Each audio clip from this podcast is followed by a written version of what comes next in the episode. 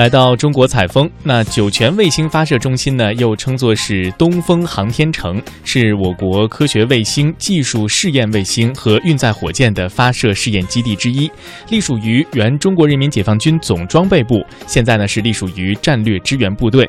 那这里呢，也是我国创建最早、规模最大的综合型导弹卫星发射中心，也是我国目前唯一的载人航天发射场。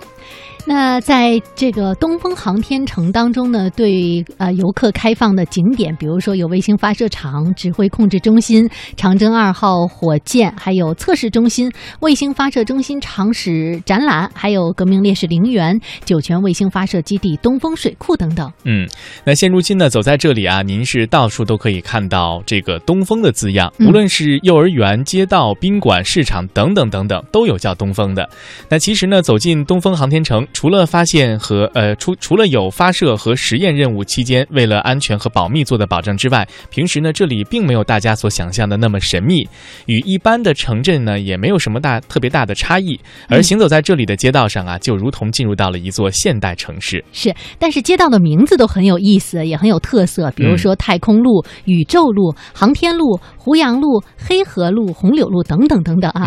那么有关东风航天城的更多的信息呢，我们在早前。连线了俄基纳台的记者赵永强，一起来听一听。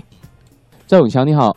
嗯，你好，主持人。嗯，那么先给我们介绍一下啊，呃，这个举世瞩目的东风航天城，以及东风航天城跟额济纳旗之间都有怎样的关系呢？嗯，好的，主持人。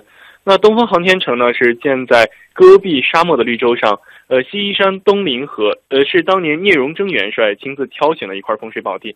那说到这个风水宝地呢，就得从一九五八年开始说起。那当时呢，我国决心开拓自己的航天事业，最终发射基地呢是建设在托尔扈特蒙古族的家园额济纳旗境内。那当时呢，以托尔扈特为主体的额济纳旗各族人民呢，为了国家的利益呢，立即腾出了水草丰美的牧场和湿地作为基地的建设用地。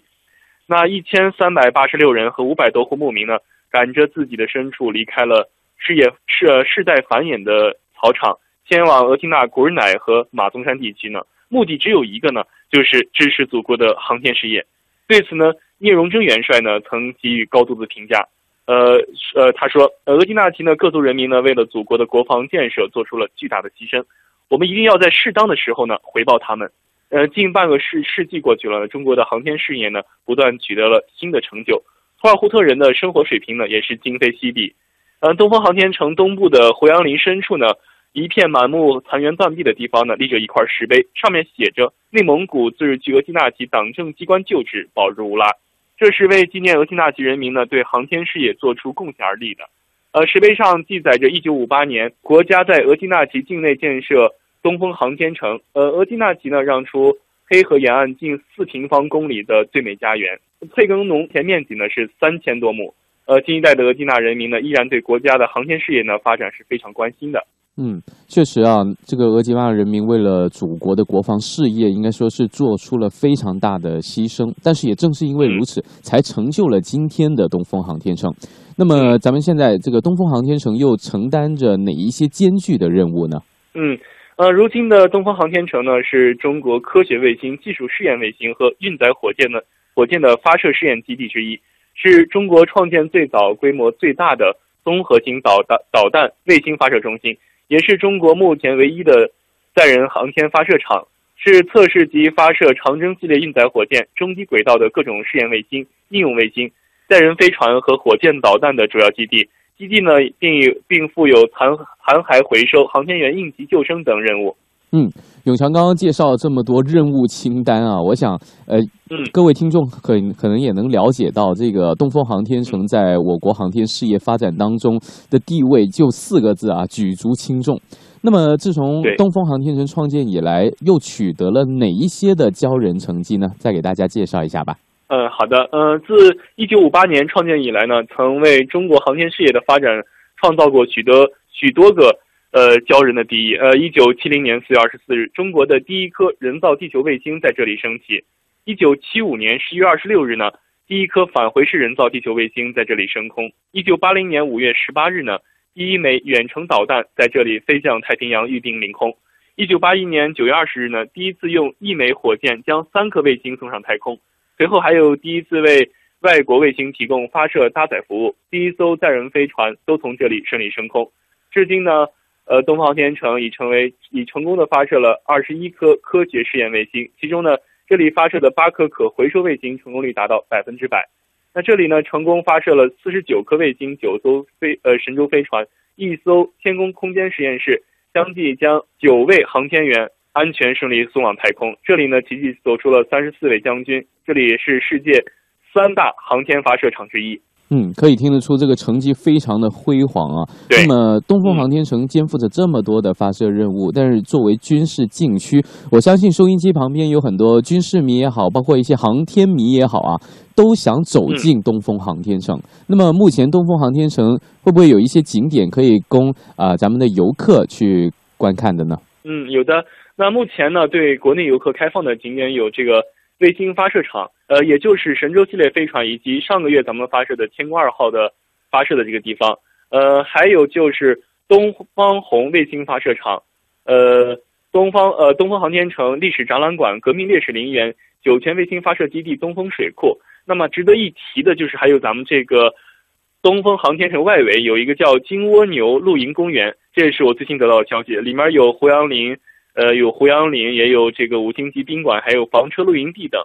那最值得一提的呢，还有就是问天阁。问天阁呢是东方航天城航天员公寓名称，总建筑面积是三千五百平方米，主要包括航天飞行任务呃任务准备设施、训练设施、生活设施，还有就是呃专用会见厅。那这个专用会见厅呢，是航天员在飞船发射前进行短期生活训练、医保、呃隔离检验、呃检疫。呃，登舱准备等活动和工作的场所，名称源于屈原的《天问》和苏东坡的名句“把酒问青天”，寓意航天人不断探索宇宙奥秘的理想追求。那问天阁前呢，一面鲜艳的五星红旗是迎风飘扬，旗杆后是一片绿油油的草地，一块巨石上刻呃镌刻着“中国航天员纪念陵”，呃，这个红色的大字，其中呢包括航天员杨利伟、费俊龙、聂海胜等亲手栽种的纪念树。问天阁内内呢，上天力最高的地方就是航天员会见厅，这里是专供航天员出征前与国家领导人和媒体记者见面的地方。大厅被一面半弧形的玻璃分成两间，里面呃里面比较小一些，只能摆放着三把座椅。航天员在会见厅参加完出征仪式后，从旁边的侧门走出问天阁，开始他们的飞天之旅。那到酒泉或额济纳旗后呢，包车前往，但是需要申请之后有通行证呢才可以进入。有发生任务期间呢，除了这个特批呃特批的记者外呢，其他人是禁止入内的。社会车辆是更不能允许进入这个航天城的。呃，可乘航天城专线大巴进入参观。进入该景区门票呢，大约是在一百五十元，是成人票一百五十元左右。儿童身高一米二以下是免费的。七十周岁以上的老年人带团的导游呀，都凭有效证件可以免票。在全呃在校的全日制学生呢，凭学生证购票，景区是有优惠票的。的确哈，听了介绍，我们知道东风航天城周边呢有很多不错的景点，比如这个往额济纳方向呢就有一个景点叫做居延海。嗯，居延海呢是我国第二大内陆河黑河的尾吕湖。那接下来呢，我们就继续来跟随额济纳台记者赵永强的介绍，了解一下居延海。永强你好，那么居延海呢？给相信给很多人第一印象就是在沙漠地区里头怎么会有大海呢？你给收音机前面的听众朋友们介绍一下这个居延海到底是不是海呢？嗯，好的，主持人说到这个居延海呢，大家都不禁会联想到大海，而居延海并不是海，而是当地的蒙古族对湖的昵称。在上个世纪四十年代，东居延海上游水域面积是三十五平方公里。西居安海水域面积达到了两百八十七平方公里。那这里是我国第二大内陆河黑河的归地，因为上呃上流的这个水色微黑，所以又称其为黑河。其实，在古代的时候称弱水，呃，是因为水道浅宽且多沙，当地人不惯造船，水道是不能通舟楫的，只用琵琶做摆渡。呃，古人以此水若不能胜舟楫，因此称弱水。在《红楼梦》中也有提到“弱水三千，我只取一瓢饮中的弱水”，就说的是黑河。那黑河进入额济纳河后，又被我们当地人亲切地称为额济纳河。额济纳河汇入居延海中，是居延海最主要的补给水源。一九六二年，西居延海干涸，东居延海也于一九九二年彻底干涸。在党中央和国务院的亲切关怀下，两千零二年东君海迎来了生命之水，其水域面积到现在已经恢复到了四十二平方公里左右。嗯，你这么说就明白了。居延海呢不是海，是一个湖。但是呢，我们看它的历程啊，从有到无，哎，再从无到有，最终现在能向世人展现这个碧波荡漾的醉人美景。那么现在这一片水域，它的生态又恢复的怎么样呢？主持人是近年来呢，随着这个居延海湿地恢复保护力度的不断增加呢，鱼鸟蛇黄羊狐狸等动物重现湿地，湿地鸟类已经有六十五种了。呃，国家一级保护鸟类黑鹳，二国家二级保护鸟类白鹭、天鹅及红嘴鸥、大雁、吉林鸟、黄鸭等一大批珍贵鸟类纷纷从各地飞赴居延海湿地，栖息繁殖的鸟类最多是超过三万只。而在二零一五年呢，也就是去年，湿地保护管理中心的工作人员在日常的监测中又发现了火烈鸟。呃，火烈鸟属于国家一级保护鸟类，这也是东居延海湿地首次发现火烈鸟的踪迹。此次发现的火烈鸟种群数量为十只，呃，火烈鸟呢也是主要分布在印度、非洲和中南美洲，生活在咸水湖、沼泽地带和一些泻湖里，主要靠藻类和浮浮游生物为为生。呃，火烈鸟呢是喜欢群居，但不是严格的候鸟，只在食物短缺和环境突变的时候才能迁徙。呃，迁徙一般在晚上进行，每晚可以五十到六十公里的时速飞行六百公里。那国际野生动物保护协会呢，在二零零九年十二月公布了一批因气候变化濒临灭绝的野生动物名单，里面其中就有火烈鸟，它的这个名字存在。嗯，它也是世界的珍贵鸟类。由于全球湿地面积的迅速缩减。火烈鸟呢，生存也是岌岌可危的。嗯，幸好呢，在居延海这里，火烈鸟呢可以找到一个可以安居的家啊。那么，对对，其实居延海的这个湿地的逐年恢复，包括您刚刚介绍的大批这个候鸟的回归啊，足以表明咱们国家以及额济纳旗当地政府对于居延海湿地的足够的重视。我想也表明了作为每一个中国公民环保意识的一个提升吧。嗯，对的，主持人。嗯，湿呃，这个湿地保护管理中心呢，近些年我们也是加大了巡护的力度，呃，并向湿地的周边的农牧民群众和游客呢宣传保护野生鸟类的法律法规，以确保迁徙鸟类安全过境。呃，那随着黑河干流分水工作的成功实施，东娟海湿地也得到有效保护，生态呢也是逐渐好转。目前呢，水呃湿地的水域面积保持在四十多平方公里左右。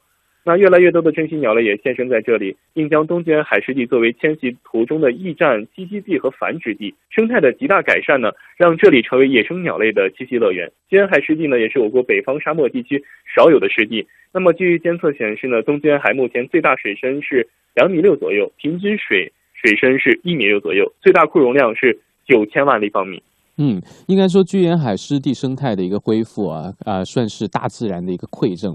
但是我想，现在收音机前面的听众朋友呢，光听着肯定就不过瘾，还想去看一下。嗯嗯，接下来您给我们介绍一下去居延海的路线，以及在居延海都能看到一些什么，能玩到一些什么呢？嗯，好的。